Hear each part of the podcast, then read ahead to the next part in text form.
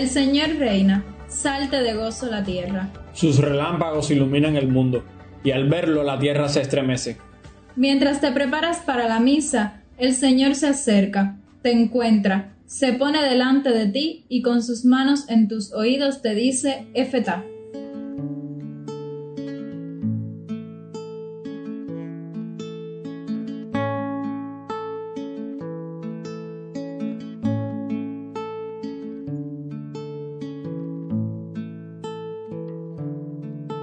Oh Jesús de dulcísima memoria, que nos das la alegría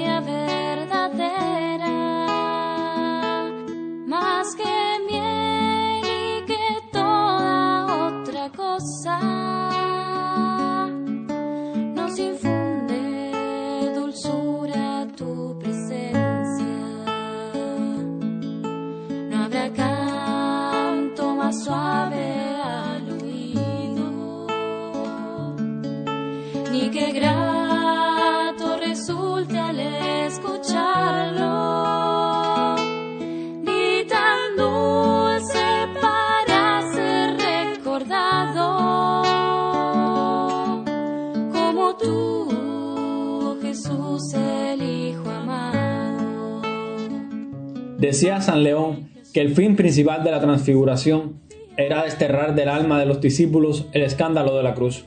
Hoy, segundo domingo de Cuaresma, somos invitados a subir el tabor junto con Pedro, Santiago y Juan.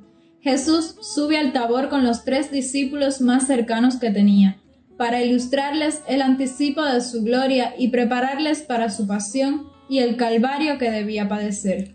Los discípulos estaban atemorizados, preocupados, inquietos, escandalizados, pero contemplaron en lo alto de aquella montaña la luz y la magnificencia de Dios. De este modo, la Eucaristía de hoy nos ayuda a prepararnos para la pasión, muerte y resurrección del Señor. ¿Y tú? ¿Cómo estás viviendo este tiempo de Cuaresma? ¿Cómo te preparas para la Semana Santa? ¿Cuáles son tus temores, tus preocupaciones y las cruces que te escandalizan? Ofrece todo esto a Jesús en la Eucaristía de hoy. Pídele que te ayude a comprender el misterio de su pasión. Presta atención al momento en el que el sacerdote eleva el cuerpo y la sangre del Señor y verás cómo Jesús se transfigura ante ti, mostrando toda su gloria y esplendor.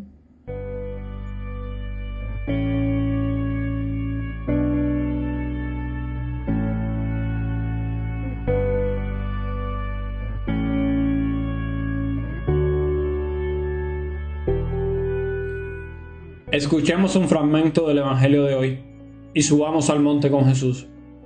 En aquel tiempo tomó Jesús a Pedro, a Santiago y a Juan y se los llevó aparte a una montaña elevada. Delante de ellos se transfiguró. Su ropa se tornó de una blancura resplandeciente, tan blanca como nadie en el mundo sería capaz de blanquearla. Se les aparecieron Elías y Moisés conversando con Jesús. Pedro tomó la palabra y dijo, Maestro, qué bien se está aquí. Hagamos tres chozas, una para ti, otra para Moisés y otra para Elías. No sabía lo que decía porque estaban llenos de miedo. Entonces vino una nube que les hizo sombra y salió de ella una voz. Este es mi Hijo amado, escúchenlo.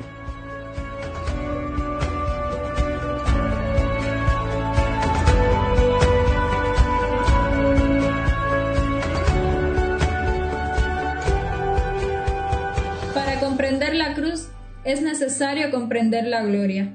La agonía y la transfiguración van de la mano. La tesis y la antítesis se funden y se transparentan. En la vida de Jesús, todos los episodios tienen siempre algo de la cruz y algo de la gloria. Esta dualidad llegará a su extremo en el instante final de su vida, de supremo anonadamiento y exaltación. Cristo es obediente hasta la muerte en la cruz, y el Padre quiere exaltarlo en frente de sus amigos más cercanos en lo alto del tabor. Por eso les dice, este es mi Hijo amado, escúchenlo. Pedro, Santiago y Juan obtienen el anticipo de lo que iba a suceder, pero el Evangelio nos dice que estaban anonadados, llenos de miedo. algo parecido a lo que sucederá después en Getsemaní cuando se quedaron dormidos. Incluso los discípulos estaban tan distraídos luego de esto que se quedan preguntándose qué quería decirle Jesús con eso de resucitar entre los muertos.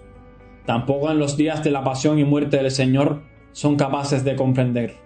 Y nosotros diremos, qué tontos los discípulos. Pero ahora vale la pena que nos preguntemos, ¿comprendemos la necesidad de la cruz, las cruces de nuestro día a día?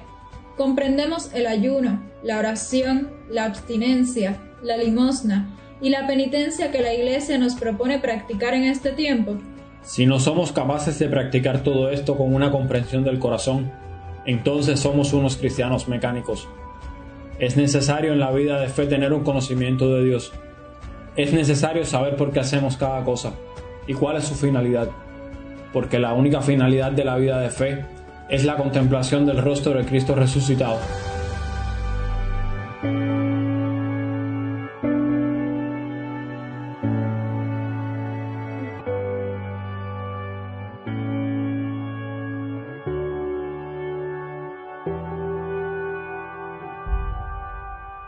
Pidamos a Dios que se nos transfigure hoy en la Eucaristía y que nos ayude a comprender la necesidad de la cruz para poder sentir un día lo mismo que sintió José Martí cuando expresó Yo que vivo aunque me he muerto, soy un gran descubridor, porque anoche he descubierto la medicina de amor.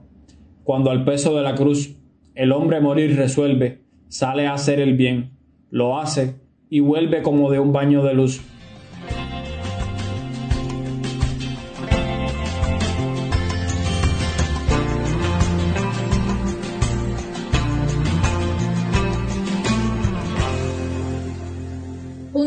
Petición, presenta en tu oración la intención de oración del Papa para el próximo mes de marzo, para que vivamos el sacramento de la reconciliación con renovada profundidad, para saborear la infinita misericordia de Dios.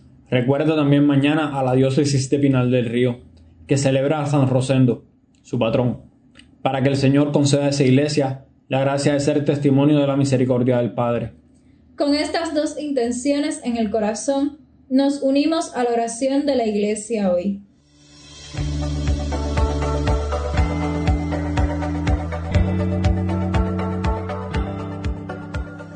Señor, Padre Santo, tú que nos has mandado escuchar a tu Hijo, el predilecto, alimenta nuestro espíritu con tus palabras. Así, con mirada limpia, contemplaremos gozosos la gloria de tu rostro. Por nuestro Señor Jesucristo, tu Hijo, que vive y reina contigo en la unidad del Espíritu Santo y es Dios por los siglos de los siglos. Amén. En Jesús se confía el que sufre. Qué piadoso te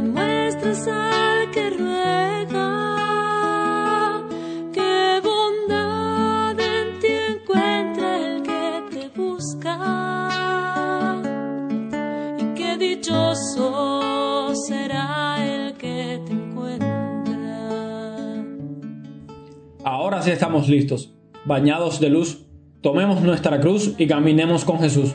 Y recuerda el Papa Francisco, que dice que un corazón sin brújula es un peligro público, Y que la brújula del cristiano es Cristo crucificado.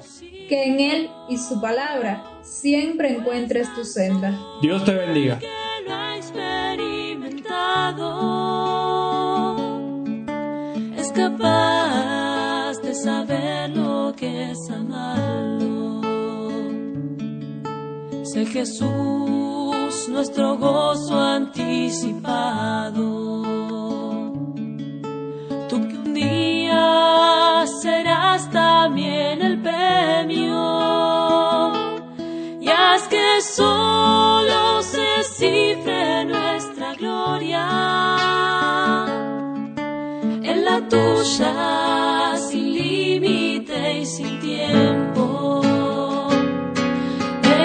Jesús. se confía